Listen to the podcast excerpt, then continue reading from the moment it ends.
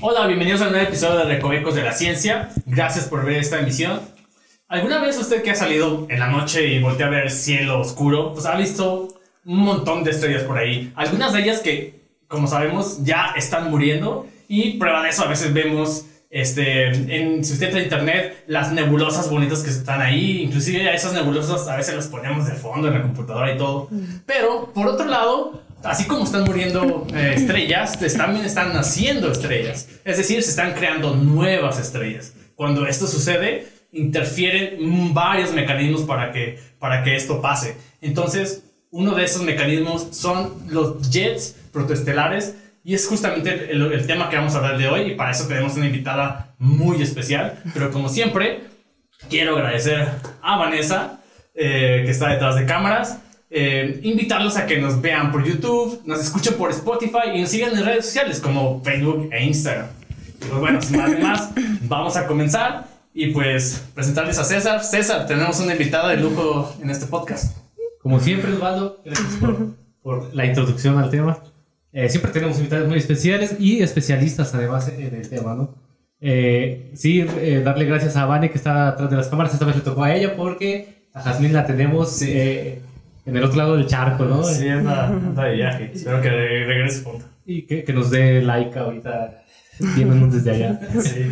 Sí, tenemos una, una invitada especial y especialista además en el tema. Eh, Adriana, doctora Adriana, muchas gracias por aceptar la invitación. Hola chicos, muchas gracias por invitarme. Para mí es un gusto estar aquí. Gracias.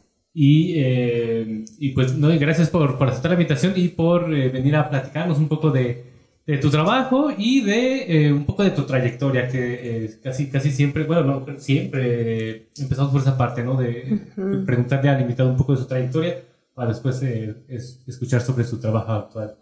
Y pues nada, muchas gracias de nuevo y bienvenida a, a Recovecos de la Gracias, gracias. Sí, muchas gracias. Bueno, pues como bien dice su nombre del podcast, son Recovecos de la Ciencia y lo que tratamos de hacer es entrar a estos recovecos exactamente que a veces no se mencionan o no se saben de los investigadores. Entonces, pues sí, con, partiendo de eso, pues una de las cosas que nos gusta hacer es empezar conociendo a nuestro invitado. Eh, primero, pues, eh, pues eres argentina, ¿no? Sí, sí, yo soy de Argentina de, he nacido en una provincia que se llama Santiago del Estero, es más o menos al norte, podríamos decir que es norte de Argentina, sí. Hay más al norte, pero ah, está, o sea, hay más provincias en La región norte. Sí, sí, sí, Es que Argentina está como alargadito, ¿no? O estoy sí. confundiendo un poco. No, sí, ¿no? Sí, largo, ancho también, depende de dónde lo veas. Sí, sí, como es la, la punta del continente, ¿no? De, de abajo, sí, sí. Sí, está el faro del fin del mundo, ¿no? Sí, sí, pero sí, eso está bien al sur, sí. Sí, eso está bien al sur, ¿no? Sí.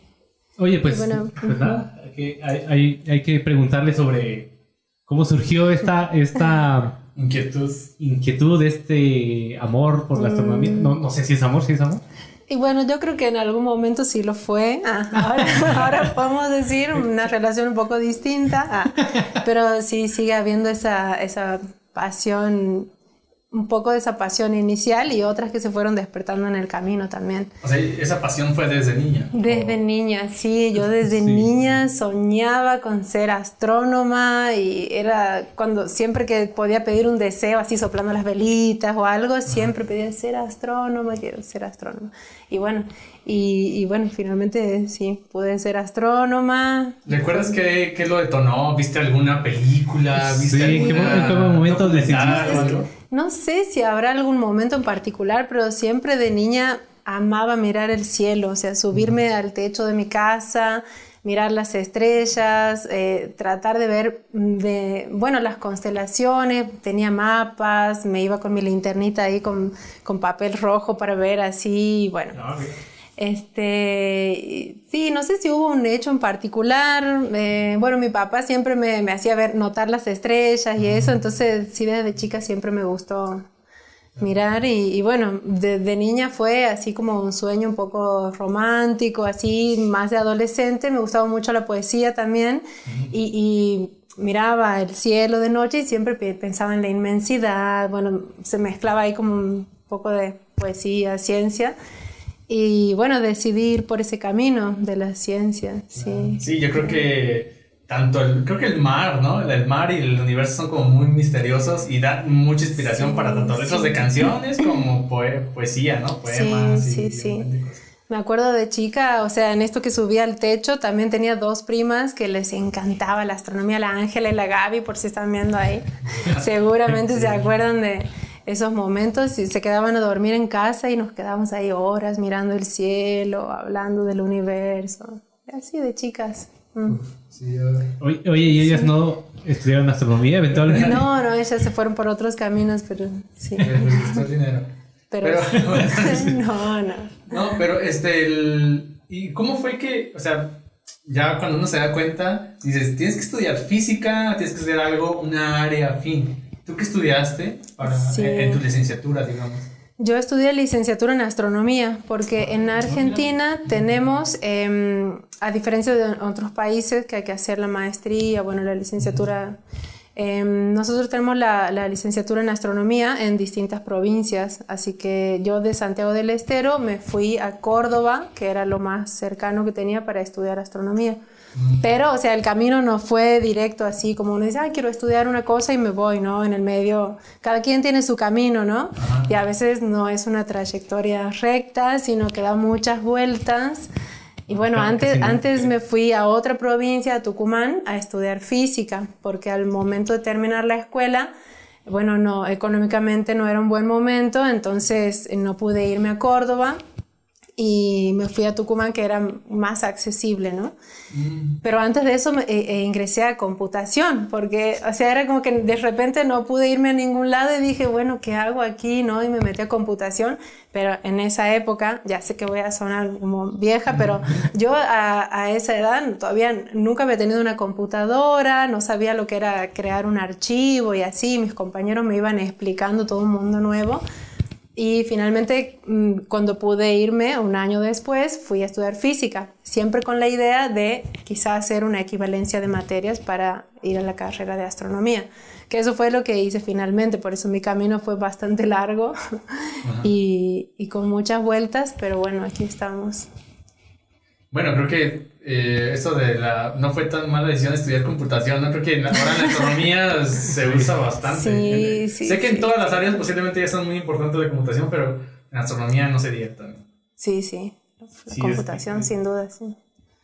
Es que decía, creo que me decía Omaina, mi asesora, ¿no? Que eh, en el siglo XVIII, XIX la astronomía sí que era agarrarte con el telescopio y, y ponerte a ver, ¿no? Pero ahora, hoy en día, eh, definitivamente Sí. en la computadora. y- En la computadora, sí, incluso los datos que vienen de telescopios o distintos instrumentos lo analizamos en la computadora, sí. Sí, claro. Sí, sí, Ya, Sí. ya no estamos detrás del O quizás los instrumentos, algunos quizás sí, pero es que los instrumentos son tan delicados que quizás hace falta personal especializado para ese manejo. Uno le puede decir como astrónomo qué requerimientos tiene para una observación y ya los técnicos ha- hacen la observación y a nosotros nos avisan cuando ya están los datos para procesarlos. Pues sí. Exactamente, así está. Ahora es- así se maneja, exacto. Ya no estamos detrás. Bueno, a excepción de algunas cosas muy cercanas, ¿no? Sí, Sí, se sí. puede todavía. Sí. Pero yo creo que ya, de, ya en otros, ya otras regiones, ya de frontera y datos ya son así como Claro, más hasta sí. automáticos, ¿no? Sí. Sí. Oye, pues acá, mira, como que en Argentina iban, no, bueno, no sé si decirlo adelantado, porque acá en México recién eh, se puede estudiar una licenciatura en astronomía. Ah, sí. Sí, acá, acá a nosotros nos Eso. tocó hacer la, la licenciatura en física y después Ajá. para el posgrado en, en Sí. astronomía. Pero allá, pues, mira. Pues sí hay. Em, pero bueno, uno puede tener eh, distintas opiniones al respecto. Hay quienes opinan que es mejor formarse como físico y luego hacer esa especialización, como que te da unas bases más sólidas. Pero uno podría decir, eh, no sé, que quizá es mejor eh, ir directo a las áreas afines y no especificarse, ta- especializarse tanto en, en algo que, que quizá no lo utilicemos tanto como Sí, de hecho, es como- Todo depende, ¿no? O sea, Sí, es como lo comentábamos antes, ¿no? O sea, cuando ya sabes qué quieres, pues yo creo que, digo, porque, por ejemplo, a mí me dieron materiales, ¿no? O sea, que cosas que no he llevado demasiado y todas estas cosas, y eso los hubiera tomado de algo de astronomía o de Claro. algo así, digo, me hubiera sido más de provecho. Sí. Cosas así, Mm. pero, pero sí, cada quien como le saque provecho, sí, es, es, Sí. es eso. Y, que, y la física te permite como abarcar todos los, los áreas. Sí, pero sí está bueno en todo caso tener las opciones. O sea, que uno pudiera elegir si quieres hacer una carrera un poco más larga o si no optar por la otra. Sí, que tengas una opción, una sí, Sí, está bien. Sí, sí, sí tienes razón. Oye, y luego, eh, exactamente, entonces, ¿estudiaste tú la carrera? Licenciatura en astronomía, sí. Para, para titularte, ¿qué hiciste? ¿Una tesis? ¿Y de qué trató? Si es que fue una tesis o, Yo, qué, el trabajo. Sí, el, para titularse en la licenciatura en astronomía se da como una tesina, ¿sí? O sea, es como una tesis, pero no, no te piden, por ejemplo, no es obligatorio publicar artículos. Entonces, con que puedas hacer un trabajo mostrando que, puedes describir un, procedimiento científico en el que has estudiado algo, o sea, es eso, es una tesina, sí. ¿Y de qué fue? ¿Te acuerdas? ¿Qué hiciste ah, en ese trabajo? Sí, ya, bueno, ya me empecé a, a, arrimar para la parte de radioastronomía, que es en lo que ah, trabajo ahora. Em, en ese momento bueno, comencé, como no tenía herramientas, no sabía todavía calibrar datos ni nada. Entonces mi director de ese momento me había propuesto buscar datos de archivo para analizar la emisión polarizada en galaxias. Porque ahí en el instituto donde yo hice, bueno, mi director eh, de licenciatura y luego donde hice el doctorado, es, más orientado a lo extragaláctico, a lo galáctico, a simulaciones del universo. Y yo ahora trabajo más, o sea, estoy enfocada en la formación estelar, ¿no? Que son como las piezas más básicas ahí. Em, pero bueno, entonces mi, mi primer trabajo de, de la, el, digamos, la tesina de la licenciatura fue sobre campos magnéticos en galaxias espirales. Sí. Oye, oye de, tantas áreas que había, como tú bien mencionaste, ¿no? Que había gente trabajando en la óptica y otros y, mencionas que, te fuiste más a la gastronomía. ¿Por qué dijiste ese camino? Digo, fue así como... ¿Te llamó la atención? Sí, a ver, es algo muy curioso, ¿no? Porque yo cuando era chica, de niña, me acuerdo que había visto la película Contacto porque me encantaba la astronomía, ¿no? Y yo dije, no, nunca voy a ser radioastrónoma porque es como que no veía las imágenes bonitas que te muestran los telescopios ópticos o bueno, ahora los infrarrojos también, ¿no? Como el James Webb. Eh, y bueno, y luego terminé siendo radioastrónoma, entonces ahí hay una prueba de que el camino no es así como uno por ahí se lo imagina. En mi caso, bueno, de la experiencia de estudiante, nosotros al ir eh, llegando al final de la licenciatura, comenzábamos a hablar con los distintos investigadores como para saber eh, un poco más sobre sus áreas de investigación, eh, quizás hacer algún trabajo así para presentar en un congreso, para darnos una idea de, de cada rama, así, ¿no?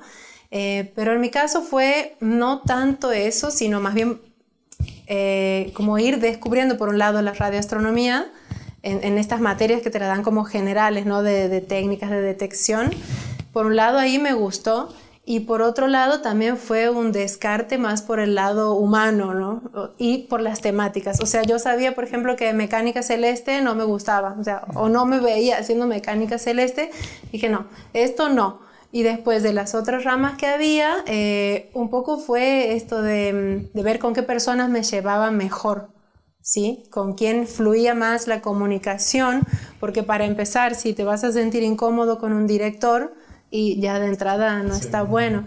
Entonces me, me, arrimé por un lado al, al, profesor que daba estas materias de distintas técnicas de detección, me interesé por la parte de radio y, además él es súper buena onda, entonces como que le pregunté si tenía algún tema para, para la licenciatura. Y bueno, ya después de ahí ya estaba como en, en esa onda de la radioastronomía y, la idea para el doctorado era, bueno, aprender técnicas, o sea, cómo procesar, cómo trabajar los, los datos en, radio. Este, y bueno, pero eso ya es otra historia, ya iríamos desglosando si quieren.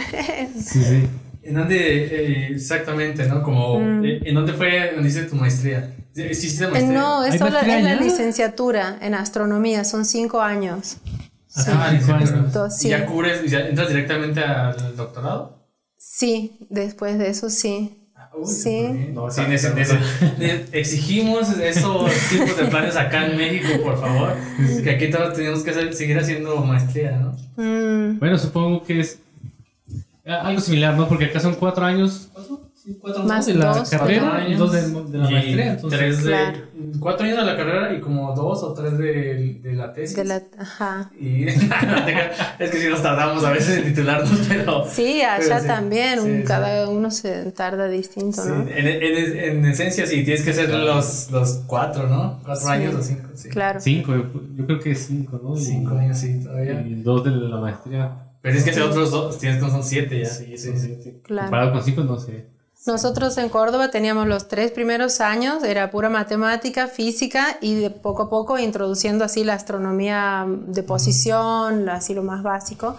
Eh, y las materias, eh, bueno, las materias eh, básicas las cursábamos junto con físicos y con también gente de la licenciatura en matemática y de computación también. O sea, bueno, los de computación se separaban un poco antes este, de nosotros, pero sí, todos los tres primeros años eran las materias básicas como de física y matemática y ya los, eh, los dos últimos años era pura astronomía, ya.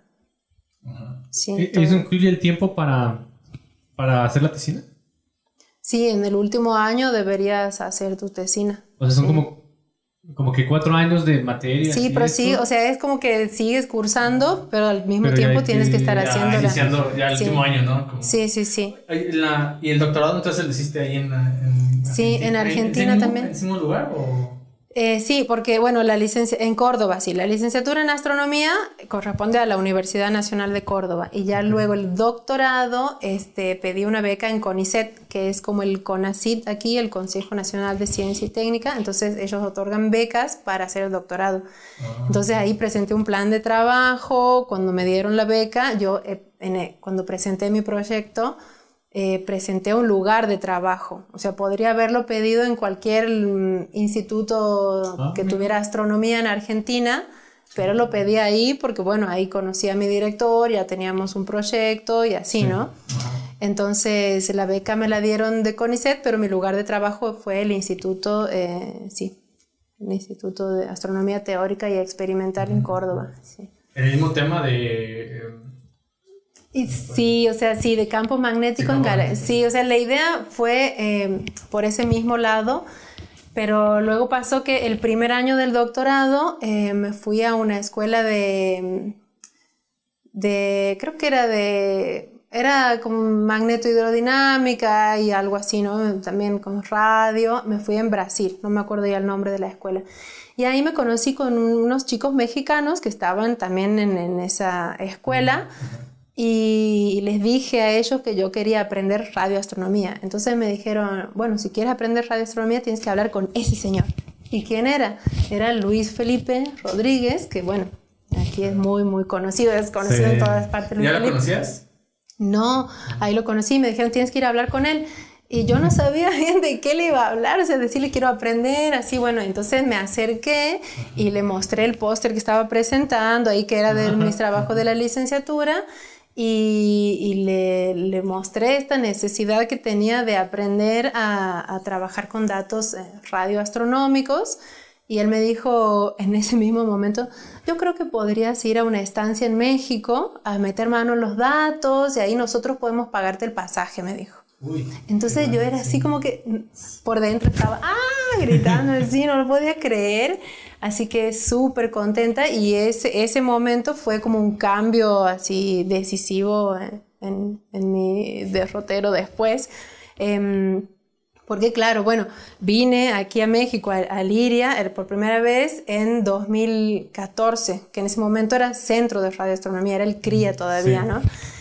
Em, y ahí él me puso a trabajar con Carlos Carrasco, que fue después mi director de doctorado. Este, mm, o sea, tuve que cambiar. hiciste un hice un cambio, un cambio, Ah, de- ok. lo cambié a mi director anterior, pero con su autorización todo. Porque vine aquí y Carlos me puso a trabajar en estrellas. Entonces, bueno, a mí no, me- no me importaba, o sea, todo lo que sea aprender, si voy a aprender con esto, hagámoslo. Y salió un paper, todo así, de, de ese primer encuentro, de, esa primera, de ese primer acercamiento a la radioastronomía. Y me acuerdo que el primer día Carlos me preguntó, ¿y cuál es tu, tu proyecto de tesis? Y le dije así, ¿cómo quería hacer las cosas? Y me dijo, no, no se puede. no, eso así no, no se puede actualmente, no sé qué, bueno. Y yo dije, uh, no, ¿y qué voy a hacer el doctorado? Bueno, un problema que muchos afrontan en algún momento, a veces les toca, entonces, ¿qué hago ahora? Pero él me dijo, yo tengo un plan B.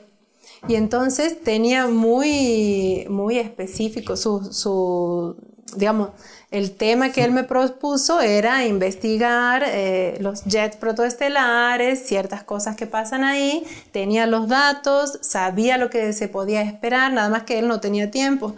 Entonces, es como que ahí, este, bueno, propusimos el cambio de, tema, de tesis, de, director y todo. Y el que era mi director antes eh, quedó como codirector, pero fue todo así, hicimos el cambio y desde ahí que empecé con los jets protoestelares. Mira el Charlie que listo, ¿no? Ese proyecto no va, pero yo tengo uno que sí. que sí y lo terminamos. Sí, sí, sí. Pero bueno, ahora, ahora que vuelvo a Argentina, sí pienso empezar a retomar un poco más las galaxias ya. ¿Ah, sí? Sí, sí. O sea, no voy a dejar mi, mi rama principal de investigación, que es esto. Eh, pero ya con todas estas bases, yo creo que ya te pues, sí, además uno puede, puede seguir aprendiendo y demás, muchas cosas más por aprender hay, por supuesto. Este, pero sí me gustaría, como ahora volviendo al, al instituto en Córdoba, este, comenzar a, a, aportar desde mi lugar algo este, a los otros investigadores, ¿no? quienes estén interesados en hacer observaciones en radio. Sí. Oye, ya también el, el doctorado ¿Es de cuatro años como acá o no? Eh, ahí por lo general son cinco. Ah, cinco años. Sí, sí, Ya eso compensa lo de la bueno, ya, sí, ya, pero, no te, pero no te dan año para terminar tesis, entonces. Oye, no, este, entonces las, me, nos comentabas que aparte hiciste dos postdocs. ¿Dónde hiciste esos dos postdocs? Sí, uno lo hice eh, ahí mismo en Córdoba. Ajá. Y también con una beca de CONICET y el otro es el que estoy haciendo ahora, mm. aquí, sí sí, sí. Que, ya se está terminando. Sí, sí. Bueno, pero ya está bien, ¿no? Porque sabemos una muy buena noticia, ¿no? Que ya conseguiste plaza, ¿no? Sí, sí, sí. La verdad me siento muy afortunada y muy, muy contenta de, de poder volver a mi país con trabajo, sí. Sí, pues muchísimas felicidades. La verdad es que eso se escucha muy a menudo, así es que, ve, felicidades. Gracias, gracias. No, yo creo muy que contenta. nuestra primera invitada, o invitado en general, que está jugando postdoc ya va por, por la ya, plaza. Ya va por la plaza, exactamente, sí. sí. esperamos que muchos invitados más en el futuro estén en la misma situación, que no es tan fácil, pero... Y para ustedes también, sí, lo mismo que puedan conseguir. Sí, ojalá. Sí. Sí, ojalá. Este, bueno. Bueno, ya te conocimos un poquito de, ya te conocimos un poquito de tu carrera académica. La verdad es que yo sé que podemos ah, preguntarle un poquito más, pero también queremos saber acerca de tu trabajo. Y pues bueno, si no ver a la gente que nos esté viendo, no vamos a hablar sobre este tema que son los que acabas de mencionar, los jets protestelares. Y pues para ver qué onda, ¿no? Cómo, qué, cómo se comen, para qué sirven, qué, para, qué, para qué es esto. ¿Qué son? Pues bueno, pues vamos a comenzar con este tema. Y pues con una, siempre iniciamos con la pregunta básica. ¿Qué son los jets protoestelares? ¿Qué son los jets protoestelares? Bueno, eh, primero hay que ver qué es una protoestrella, ¿no? Para hablar de jets protoestelares, las protoestrellas podríamos eh, considerarlas que son estrellas mm, bebés que están naciendo, son estrellas en las primeras etapas de su formación. Es decir, todavía no son estrellas propiamente dichas. Se les dice proto porque están en la etapa de formación. Eh, durante esas etapas, que son las estrellas muy, muy jóvenes, están muy inmersas en nubes densas de gas y polvo. En ese momento, estos núcleos, estas protoestrellas, tienen menos de 10.000 años para darse una idea, lo cual es muy, muy poco.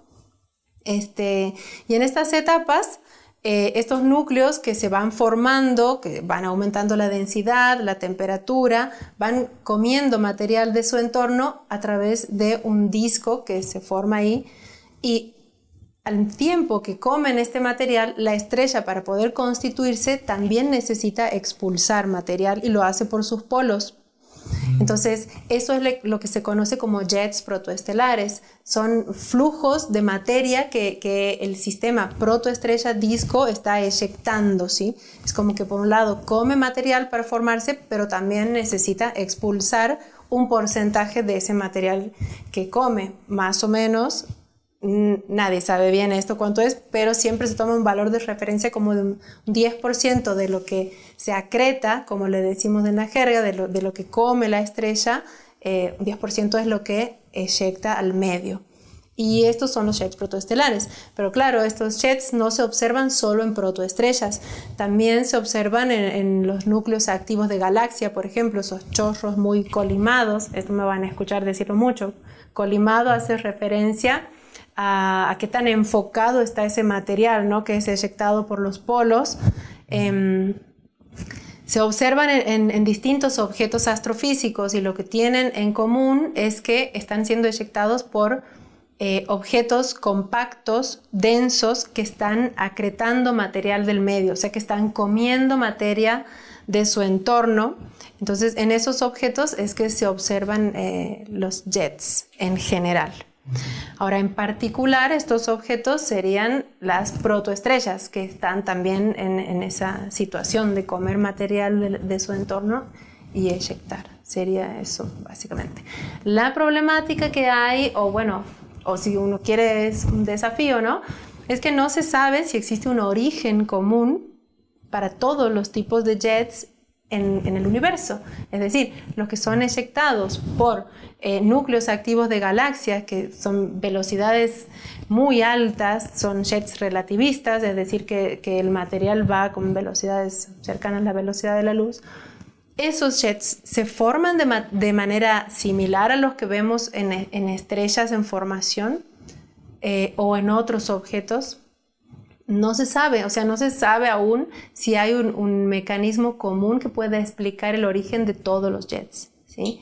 Entonces, y en ese sentido, los jets protoestelares son eh, muy buenos eh, objetos para, estudiar su, formación, cómo, cómo, son los mecanismos eh, por los cuales este sistema de la estrella y el disco que tiene ahí cómo hace para eyectar ese material bien enfocado, bien colimado. ¿sí? Al estar más cerca, permite desde el punto de vista observacional eh, mirar bien lo más cerquita posible de, la estrella. Uno quisiera ir lo más cerca posible, ¿no? Pero no se puede siempre. Pero al estar más cerca que otros que están en otras galaxias, por ejemplo, eh, es, eh, digamos, un poco más fácil tratar de husmear ahí, ver, hablando, pensando en los recovecos ahí, ¿no? esas partes más, recovecos que tienen las... más íntimas de, de, las estrellas cuando se están formando. Y todo esto lo vemos en radiofrecuencias porque estas nubes en donde se forman son tan densas y que no, o sea, la estrella que se está formando adentro no puede verse con luz visible. Entonces se observan en radio porque la, la, la radiación tiene una longitud de onda larga, digamos, desde los milímetros hasta los metros, que entonces esa radiación puede atravesar esa nube tan espesa y detectarse. Es así como podemos ver, entre comillas, o detectar eh, la emisión de la estrella que está dentro, ¿sí? O sea, sí vemos imágenes, pero son indirectas. Después de todo un procesamiento de los datos, uno puede obtener una imagen de la emisión en radio, ¿no? es como ver ahí adentro de esas nubes que si viéramos, por ejemplo, todos habremos visto en el cielo nocturno que se ve una franja de estrellas, pero cuando la calidad de, cuando hay muy poca luz, digamos, cuando hay pocas ciudades cerca, uno puede ver que hay manchas oscuras. Estos son eh, nubes de gas y polvo que están en nuestra galaxia, que son los sitios donde se están formando las estrellas.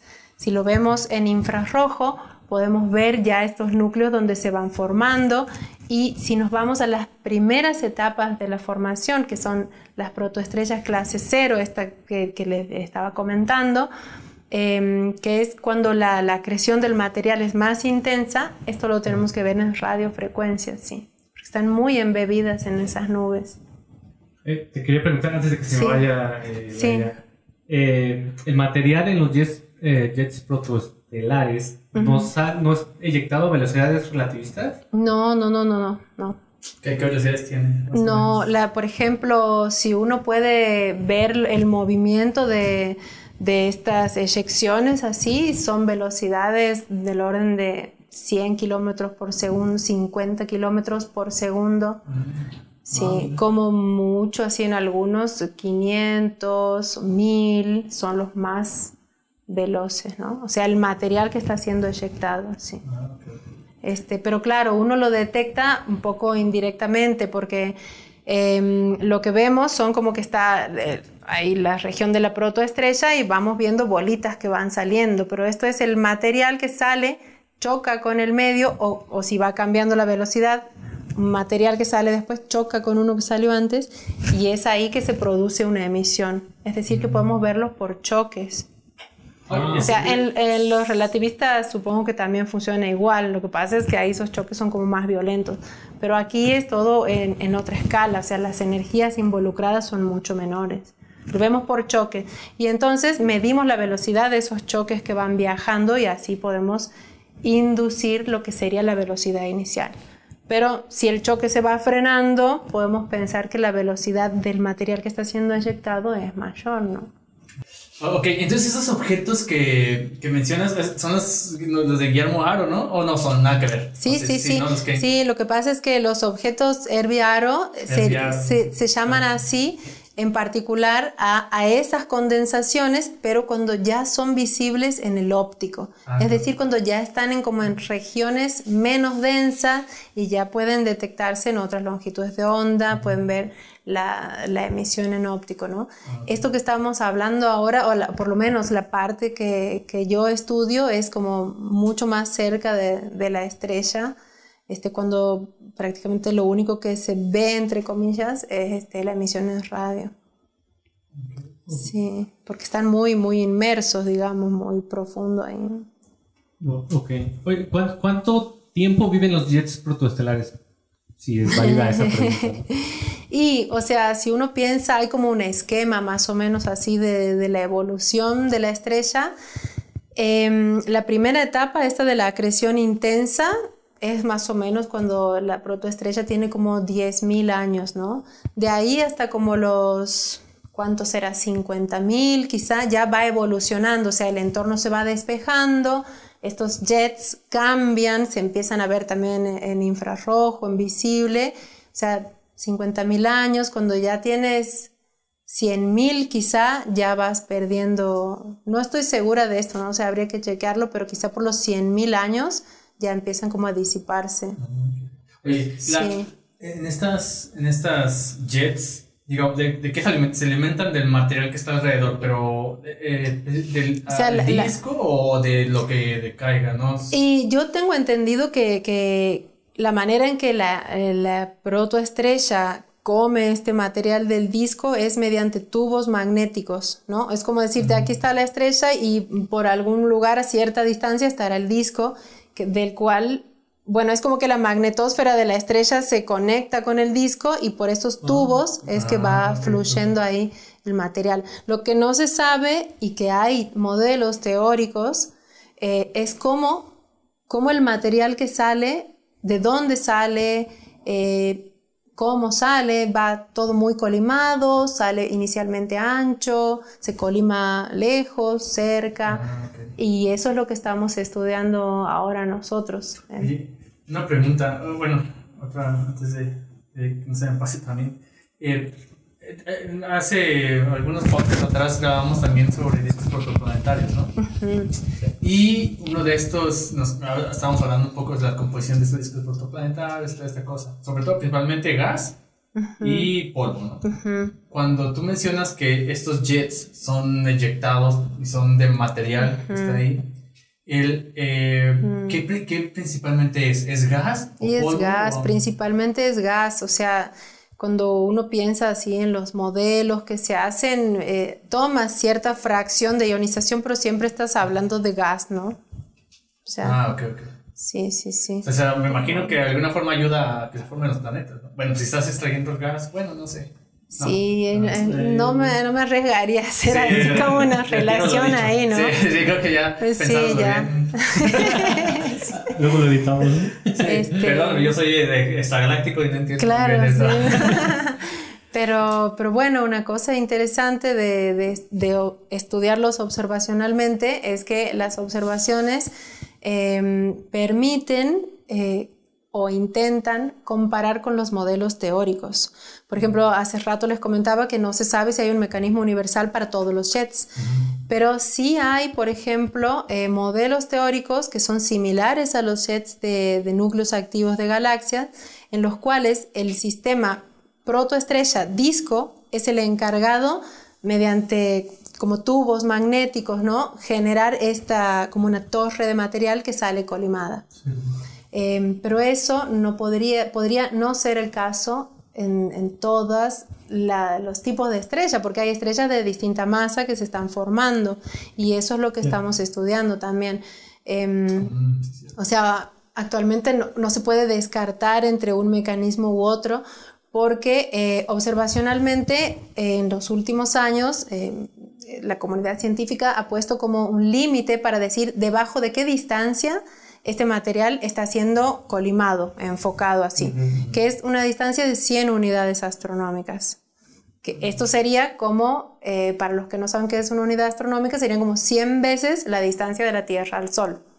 Pero bueno, e- ese límite es, es muy grueso, entonces nosotros lo que estamos haciendo ahora es tratar de observar cada vez más cerca de la estrella y de eso trataban, bueno, tratan los dos últimos trabajos que hemos publicado con, con Carlos, em, que hemos eh, podido ver por primera vez eh, por debajo de esas 100 unidades astronómicas para una estrella de, ma- de masa intermedia, para una protoestrella de masa intermedia y una estrella masiva. ¿Por qué? Para las estrellas de baja masa, eh, baja masa decimos como del orden de la masa del Sol, una masa solar o menos.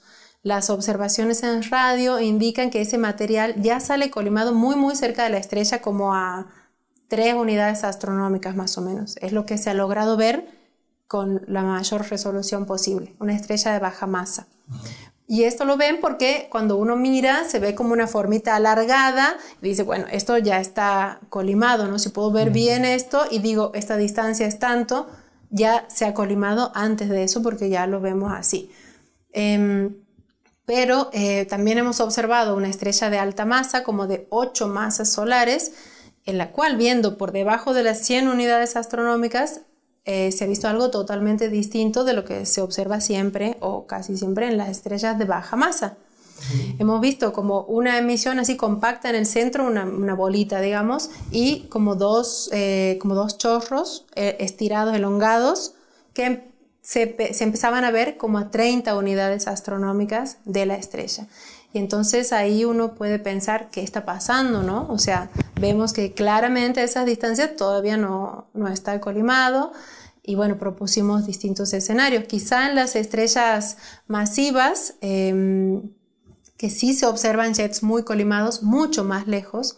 Quizá los mecanismos estos de enfocar el material eh, dependen, por un lado, eh, de las etapas de la formación de la estrella o también influye mucho el medio. Quizá lo que pasa con las estrellas masivas es que se forman de manera más violenta, ¿no? O sea, lo- los discos de acreción que tienen son más masivos, son más turbulentos, la- no se sabe bien cómo es la acreción del material ahí. Entonces, en esas condiciones es, es difícil imaginarse que, que este sistema pudiera formar campos magnéticos bien ordenados eh, Ah, y, y como estables como para producir esta torre, ¿no? Entonces, probablemente en las primeras etapas de formación de una estrella masiva, el material sale así, más bien como un viento poco colimado o semiesférico o cónico y puede luego colimarse por algún mecanismo, ya sea de intervención del- de la densidad del medio en el que está o por la presencia de campos magnéticos. Entonces, bueno, eso es como parte de lo que estudiamos. Eh, por el otro lado, por otro lado, perdón, em, en el caso que, que estudiamos una estrella de masa intermedia, que es como de tres masas solares, también vimos por, por debajo de estas 100 unidades astronómicas y también vimos algo distinto. Entonces, la estrella de masa intermedia podemos considerar está ahí eh, a, medio camino entre el caso más extremo, violento, así, y las estrellas más bien comportadas, que son las de baja masa, las mejor estudiadas y así, ¿no? Pero vimos algo distinto también, es como, vimos así como si fuera mm, como una U, como una U, y así como un, como una fuente elongada más arriba. Entonces ahí pensamos, ¿qué será? ¿Será que sale un viento ancho y después se colima? Eh, bueno, estuvimos ahí consultando con, con, algunos expertos de los modelos teóricos y nos dijeron, no, no podría pasar eso. Entonces ahí mm, pensamos que en realidad esa, esa U es como eh, está siendo visible porque hay un viento ancho que está chocando, un viento ancho le quiero decir que no está enfocado, ¿no? Como que sale más abierto y pega en estas paredes tan densas del entorno. Em, ajá, como del disco o el toroide del entorno. Entonces, cuando lo que nosotros pensamos es que este, este viento así amplio, al chocar con este material, emite, se produce la ionización del material y eso es lo que estamos viendo. Em, y luego vemos como esa bolita eyectada que em, no, no, podemos saber si, si está el, el, jet saliendo colimado desde ahí o en realidad sale colimado más cerca de la estrella pero se hace visible ahí. Entonces son todas muchas cosas interesantes para estudiar. Este, em, y bueno, básicamente eso, pero lo interesante es, es ver que en distintos casos de distintas, en protoestrellas de distinta masa, al parecer los mecanismos podrían ser distintos, ¿no? Oye, ese tipo de mecanismos que mencionas se han observado en varias eh, protoestrellas, digamos, eh, digamos, dices ya, la estadística nos, nos da mm. un, algo a favor, ¿no? O no hay muchas observaciones, ¿cómo está esa Bueno, eh, por debajo de las 100 unidades astronómicas no hay mucho, muchos casos estudiados, sí hay unos cuantos, no sé, quizá una decena o por ahí, ¿no? Em, que han podido ver bien profundo. Pero, por ejemplo, los trabajos estos que presentamos este año y el año pasado fueron eh, los primeros casos que se pudo ver eh, para una estrella de masa intermedia y una de alta masa. Las estrellas masivas eh, se forman, están más lejos, este, a distancias mayores y entonces es más difícil estudiarlas, ¿sí? O sea, es decir, cuando estudiamos estrellas de baja masa, del orden de la masa del Sol o menor, las observaciones, o sea, sí se puede ver que están muy bien colimadas a, distancias próximas a la protoestrella. El, el, caso de mayor resolución angular fue, indicaba que estaban colimadas como tres unidades astronómicas. Pero tampoco eso es suficiente para eh, discernir entre los mecanismos teóricos de colimación. O sea, hay que irse como más profundo. Pero bueno, no es fácil. Oye, hablando de, de de la, ah, de la técnica un poco, ¿cómo logran eh, ver por debajo de las 100 unidades astronómicas? Y sí, lo que hacemos es interferometría en, en, radio. Es decir, tenemos, bueno, nosotros estas observaciones las hicimos con, con BLA, que es este arreglo de antenas que está en, en Estados Unidos. Son 27 antenas de 25 metros de diámetro, las que aparecen en la peli Contacto. sí. Regresaste. Pero, no es, pero no es que nosotros estamos escuchando, o sea, no se puede escuchar, obviamente. Este, mm, observamos con esas antenas, ¿no? Y cuanto mayor es la separación de las antenas, mayor es la resolución angular que se obtiene. Es decir, se puede ver eh, con más detalle, ¿no? Todo depende igual de la distancia a la que se encuentren los objetos. Este, pero sí, lo que hacemos es interferometría con radio. Es decir, que uno sería como equivalente a tener una antena grande de ese tamaño, ¿no? Más o menos. Veía que en, este paper de este año es que usaron eh, BLA y... Eh, y Merlin. Sí. Sí, Ese también es un radio interferómetro. Sí, tiene menos antenas, pero eh, lo que nos permitió, porque a ver, la resolución que uno puede alcanzar también depende de la longitud de onda en la que esté observando. Entonces, quizá con BLA eh, en 6 centímetros obtenemos una resolución, pero con eMerlin en 6 centímetros tenemos una resolución mucho mejor. Entonces... ¿Es más grande? Está más extendido, claro, sí. Son, eh, no es muy, sensible, sensitivo, digamos, al, Bueno, porque son menos antenas, ¿no? Son menos antenas, pero están más dispersas y eso nos permite poder ver detalles más pequeños ah, a cierta longitud de onda. O sea, la imagen, digamos, es más nítida. Mm, tiene mayor resolución. Ah, o sea, la nitidez quizá tenga que ver más con, eh, con la sensibilidad del instrumento. Es decir, cuanto más antenas tenga, vas a poder detectar cosas más eh, débiles.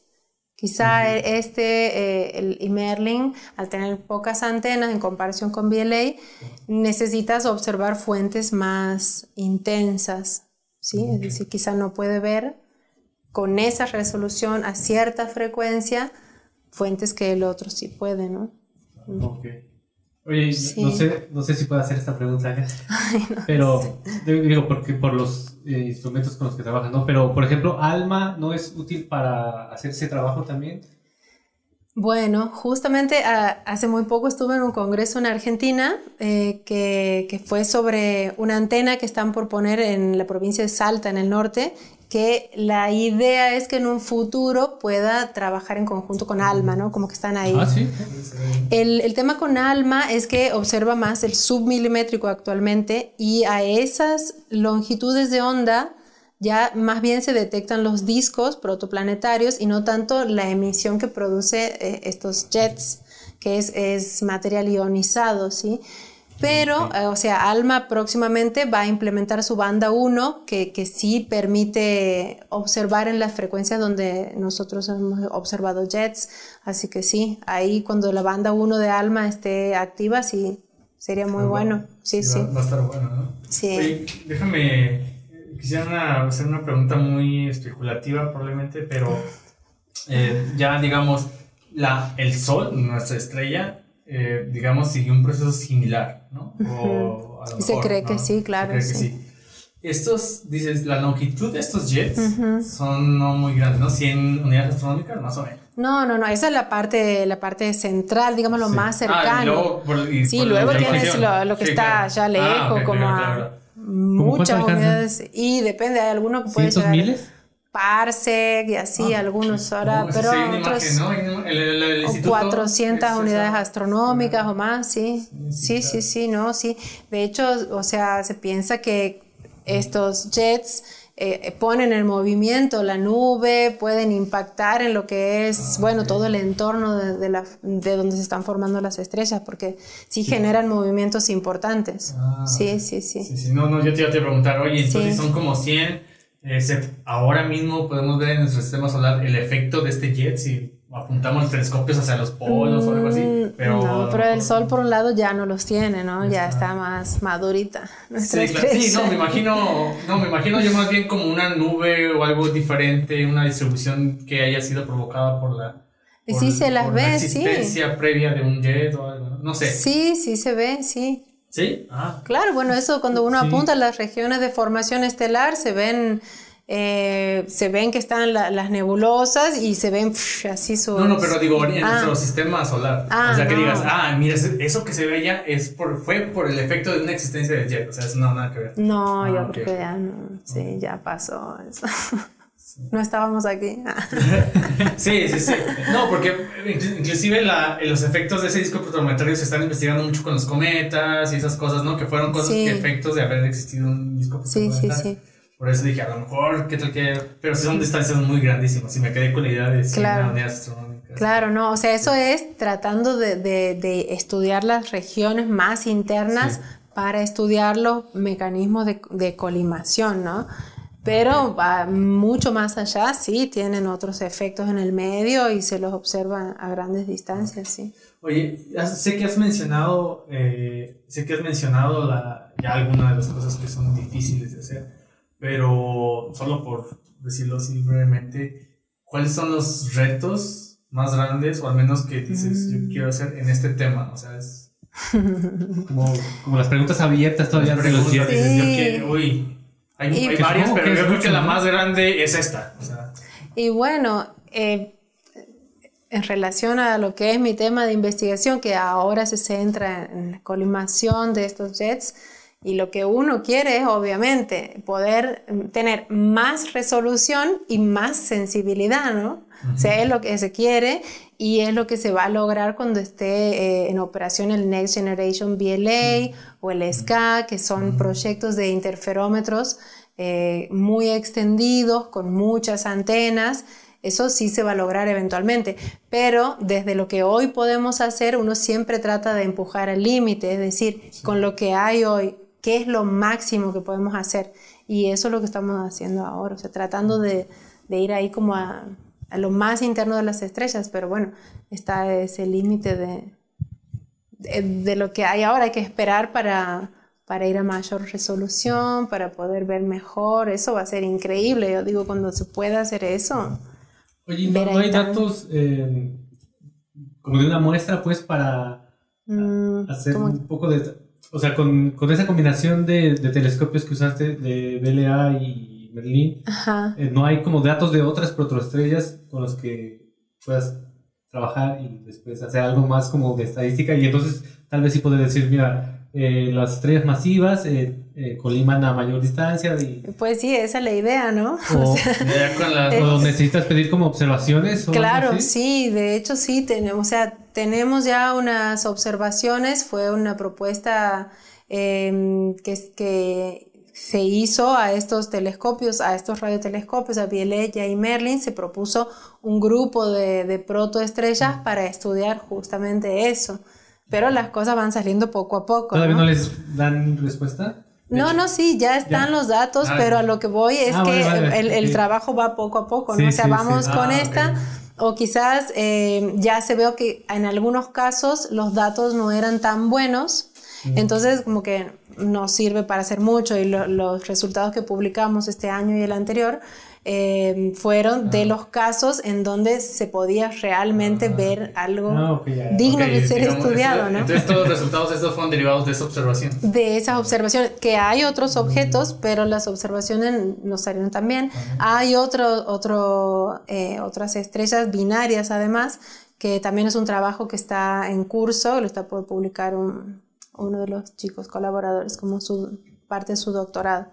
Pero sí, hasta ahora fueron estos tres, o sea, estos dos y los que está trabajando él, los que más se pudo ver.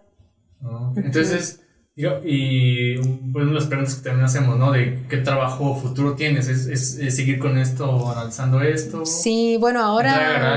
Sí, sí, sí. Ahora futuro cercano, estoy como retomando una parte anterior del doctorado con datos espectaculares, que era, pero es otro tema, ya era como estudiar también jets protoestelares de una estrella masiva, em, que quizás sea la única en la que se pueden detectar campos magnéticos, ¿no? Entonces, pero eso da como para, para mucho. Entonces ahora estoy, ahora mismo retomando eso con unos datos muy buenos, es decir, estudiando, eh, tratando de estudiar campos magnéticos en un jet protoestelar, pero más a futuro, este, quizá comience a hacer algo en, en discos, eh, ya veremos, el, el Carlos ya me estuvo adelantando que me iba a dar trabajo, así que supongo que serán discos. Eh, pero ya volviendo al instituto en Argentina, sí tengo, los, tenemos los proyectos con el, el asesor que tendré ahí, este, de comenzar a estudiar, por ejemplo, los relics. Relics son unas estructuras en radio que se ven en, en cúmulos de galaxias que están en interacción. Y esto es súper interesante porque esa emisión en radio puede trazar este, la- las regiones de, de choque de los cúmulos y demás, puede revelar información que en óptico o en otras longitudes de onda no se ven. Es decir, a veces se ven dos, como dos cúmulos de galaxias y se ven así como unos arcos en radio. Dices, "Ah, ¿Qué son estos arcos, no? Asimétricos, ¿no? Creo que sí he visto. No, eso, eso me parece que, que estás pensando en los arcos gravitacionales, pero no. No, ¿No? Una, una imagen en LOFAR, una en una Ah, que entonces van así por dentro, así sí. como que están así, pero Sí, no. no, Sí, sé claro. si simétrico, depende cómo sea justamente de los choques eso, que ahora mismo no es mi área, entonces también como desafío meterme en un tema nuevo, ¿no? Ah. Este, conociendo un poco de la técnica de cómo observarlo, habrá que estudiar los fenómenos que pasan ahí. Bueno, eso sí es un desafío, aprender de otros objetos Sí. para estudiarlos, sí. Oye, no, yo no había escuchado de los relics. No, no Qué, qué vergüenza. Pero no. Bueno, Sí, mira, súper yo que, como que escuché y intenté y creo que quedé mal, ¿no? Este, eh, bueno, pues ya se nos está acabando el, el podcast. Creo que Sí. haciéndote preguntas, creo que como siempre con los invitados podemos estarnos un buen rato platicando Sí, de esto, sí. platicarte de, de- platicar de más detalles, la gente no sabe, pero también aplica modelos. He visto que en sus artículos hace modelos para poder estudiar todos sus Sí. objetos. Aunque igual no nos podemos meter más a estos recovecos de que, que hace, a estos detalles que, que, que todo hace, pero creo que al menos creo que nos dimos una idea de lo que estás haciendo actualmente, de lo que estás haciendo, vas a hacer a futuro. Y pues nada, que esperemos que más adelante nos puedas, aunque sea en línea, ya que estás allá en Argentina. Pues O que nos invite, que nos Sí, invite. claro, que nos invite, claro. Ya, ya nos vamos a grabar a todos, a todos los Sí, de- nomás dejen que llegue y ya después lo empiezo a Yo invitar. conozco, yo conozco a alguien que puede hacer eso, que, que puede venir a grabar y hacer difusión. Pero, pues bueno, una de las cosas que nos gusta terminar el podcast, ¿verdad, César? Es hacer las famosas sección de las La raco sección preguntas. te- temida. Oh, Ah, no es cierto, Sí. No. La, la verdad son, son preguntas, este, o sea, no, no tienes que hacer eh, cálculos ni nada por el estilo. ¿no? ah, bueno. No, son bastante más como de, de opinión y, Mm. y una respuesta más personal. ¿no? Sí. Mm. De hecho, bueno, pues vamos a entrar a esta sección y este y bueno, la primera, la primera pregunta es de las preguntas abiertas que hay en la ciencia, en, en todas las áreas de la ciencia. ¿De cuál te gustaría saber la respuesta? ¿Por qué? Antes de morirme, sí o sí. Ah. Sí, sí, sí, exactamente, antes de me- morir. cuál- Sí, me encantaría poder saber este, el misterio de la materia oscura o las teorías alternativas. Yo, eh, o sea, sé que mucha gente trabaja en eso, pero es como que en el fondo siento que tiene que haber algo más, ¿no? Otra explicación a la materia oscura. Y eso siempre digo, ay, ojalá viva para cuando esto se sepa, ¿no? O sea, siento como que en parte fuera como el éter en su momento, ¿no? Que después se vio que ya, pues, no era, el- no era éter, no había nada, era la gravedad. Y bueno, a mí sí me gustaría eso, eh, saber eso. ¿Eres team materia oscura o team No, no, no. no materia oscura? Tía, al con- claro, ¿no? Antimateria Tim- oscura. no. ¿no? Justamente, o sea, estoy como esperando Que- eh, se resuelva eso, no es que estoy eh, aquí diciendo, ah, qué bueno, lo- los modelos, todo va bien, o sea, siento que, o sí es la materia oscura, pero hay algo que falta, ¿no? O sea, hay algo que no, todavía no cierra de todo y eso sí me gustaría saber en algún momento de, la Sí, vida. Muy interesante. Oye, ¿en algún momento quisiste estudiar materia oscura? Mm, No, no, no se me cruzó Ya- todavía por el camino. Bueno, Bueno, es- ya, qué bueno, porque ya llevamos 70 años y no llevamos, no sabemos ya por mucho dónde. tiempo, Bueno, sí. ahí, ahí van, pero ojalá Mm. nos toque. Yo también quisiera. como que se va reduciendo la ventana de posibilidades, ¿no? Pero Mm. todavía no llegamos al punto de... Sí. ¿Qué es esto? Sí. Sí, sí. Eh, bueno, la segunda, la, la otra pregunta es, eh, de todos los grandes inventos a lo largo de la historia de la ciencia, Mm, ¿cuál se te hace más impresionante? más impresionante, de invento de toda Inventos la... De toda la historia de la ciencia. Y es que eso depende mucho de, de la época, ¿no? Sí. O sea, por ejemplo, la rueda, qué gran invento, ¿no? Sí. Sí, sí. Eh, No, por inclusive lado, pero... mismo, imagínate sin ruedas. Pues sí. Bueno, pero Eh. claro, en su momento, ¿no? En su momento fue. Sí, ay, no sé. Así que tienes que escoger uno y dices, no, ay, qué impresionante. Impresionante. Y bueno, es que hay muchos inventos, o sea, quizá uno ahora que convive con toda la, la tecnología, los avances, a mí, o sea, me cuesta ver así como alguno en particular, ¿no? Pero sí, no sé. no sabría. Nos quedamos con la rueda. Con la rueda. No, no, se vale también porque es Ya cierto es que, es que lo tengo que bastantes pe- cosas. pensar, lo Sí. tendría que pensar así un rato, nunca lo había pensado. Quizá con unos mezcalitos así, ya Sí, ya charlando dices, ah, entre sabes que amigos. sí es cierto, que este es el bueno. Creo que se ponga una Claro, propuesta sí. por ahí. Claro, Sí, sí, sí, Sí, Ahora me voy a quedar pensando.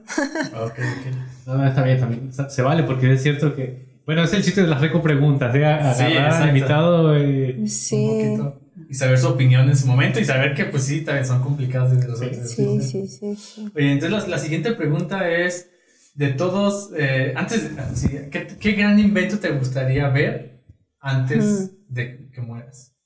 Invento. Invento. Ay, no sé si se, se puede hablar de invento, pero a mí lo que sí me gustaría es poder este, hacer viajes, o sea, afuera, saliendo de en órbita, digamos. Ajá. Pero, no, o sea, no necesariamente es un invento, ¿no? Porque ya están las cosas inventadas, pero a mí sí me gustaría, no sé, poder vivir eso de, de poder salir un poco del planeta y ver todo así como soñaba cuando era chica, ¿no? Me encantaría eso, o sea, hacer lo que se pueda hacer para el común de la gente, ¿no? Que sea cosa de astronauta y así, ¿no? Claro, sí, Pero no sí. es necesario, eso no es un invento, pero bueno, es algo No, no, sí. que a mí me gustaría, está, como que ese tiempo llegue. Sí. No, pues creo que Ahí eso vamos. ya está. Ya está cerca, vamos, ¿no? está cerca. Ahí la vamos, sí, sí, creo que. Creo que hace que 2021 20 fue el primer vuelo suborbital, algo así, ¿no? De Virgin Galactic. Que precisamente ya es para, SpaceX y hasta para gente que puede pagar. Pues sí, por entonces, eso, o sea, sí, pero es- ya está, es como que. Pero el primer paso ya está dado, creo, sí, ¿no? Sí, yo creo que si comemos sí. sano, hacemos ejercicio y no tomamos y alcanzamos. Sí. Mm. A ver, a ver. los- Oye, la siguiente pregunta es, es, la- es- es esta. Eh, ¿qué, gran, ¿Qué contribución Mm. con tu, tu- con tu investigación quieres dejarle a la humanidad? Oh, bueno, si pudiera.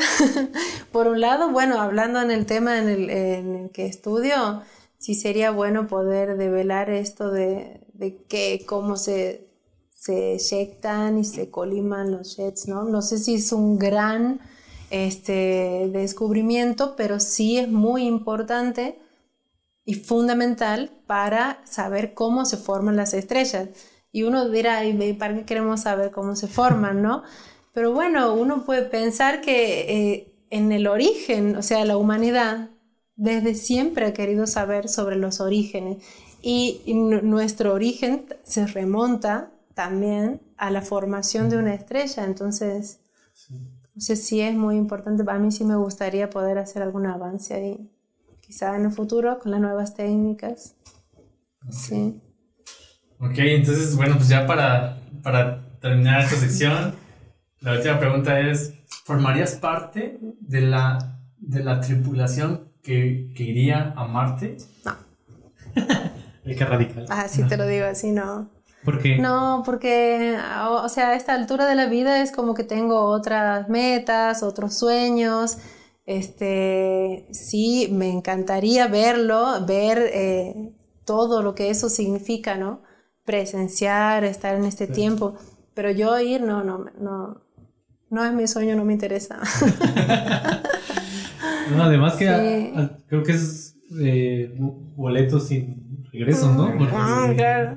Sí, no sé. Sí, aunque sea la primera argentina que estuvo en Marte.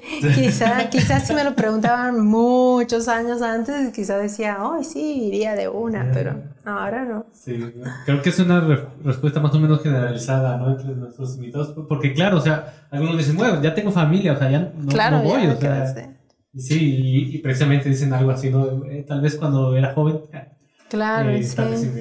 Sí. Sí, sí, sí. Bueno, pues ahí está el tip para la NASA. Pregunten a los jóvenes. Sí, sí, sí. Para ir. Sí, sí, hay que buscar ese sí. debajo de los 25 o algo así. Claro, sí. Pues bueno, Sí. eh, César, nos vamos, nos estamos Se yendo nos de... acabó el tiempo otra vez. Mm, Se pasa rápido. Otra vez se pasa. Bueno, yo les quiero agradecer y quiero felicitarlos porque por generar este espacio. Eh, yo creo que es fundamental que existan estos espacios de, de difusión de la ciencia responsable, porque yo creo que, para el público que, que va viendo estos programas va generando un criterio también eh, con el cual discernir entre la avalancha de cosas que hay en la red actualmente y hay muchas, muchas noticias que desafortunadamente desinforman. Por ahí los medios ponen noticias fantabulosas este, y bueno, y, y la gente está ahí como, bueno, me lo están diciendo, ¿no? Pero ir generando ese, ese criterio está bien, entonces está buenísimo que, que tengan este espacio para la difusión así, responsable. No, no, muchas gracias. Sí, no, la verdad, muchas gracias por, por eso. Y lo hacemos porque nos encanta. Es, nosotros es un hobby para, es- para hacer esto. A ver, a ver si nos cuesta un poco. Ya sabes, lo- hay que conseguir cosas para grabar, los Hoy- micrófonos. Es pero- hobby y esperamos que eventualmente nos paguen también. Pues Pues sí, también para, Sí, para conseguir un- que pedir un buen equipo, financiación. ¿no? Sí. Este, Sí, sí. eh, Pues bueno, eh, en serio, lo decimos en serio. Ojalá después podamos grabar otro podcast, a ver cómo, cómo ha seguido, cómo sigue tu Ah, trabajo bueno, para ver. sí, Eh, la gente que nos está viendo, los artículos de ella, los que estemos comentando, los vamos a poner debajo del, Ah. en la caja de comentarios para que si quieren echarle un vistazo lo vean. Si tienen algunas preguntas, pues eh, igual te las hacemos llegar Pues sí, para sí. poderlo contestar. Y pues bueno, vamos. Nos vamos. Muchas gracias por Gracias venir nuevamente, por aceptar nuestra invitación y nuevamente felicidades por gracias. la plaza. gracias. Muchas felicidades de verdad, sinceramente. Gracias. Nos da mucho gusto de este lado que, que te hayan dado la plaza y, y vuelvas a. que alguien a consiga. no, sí, yo la verdad muy contenta Sí. de, de volver a mi país con trabajo. o sea. Sí, sí, sí.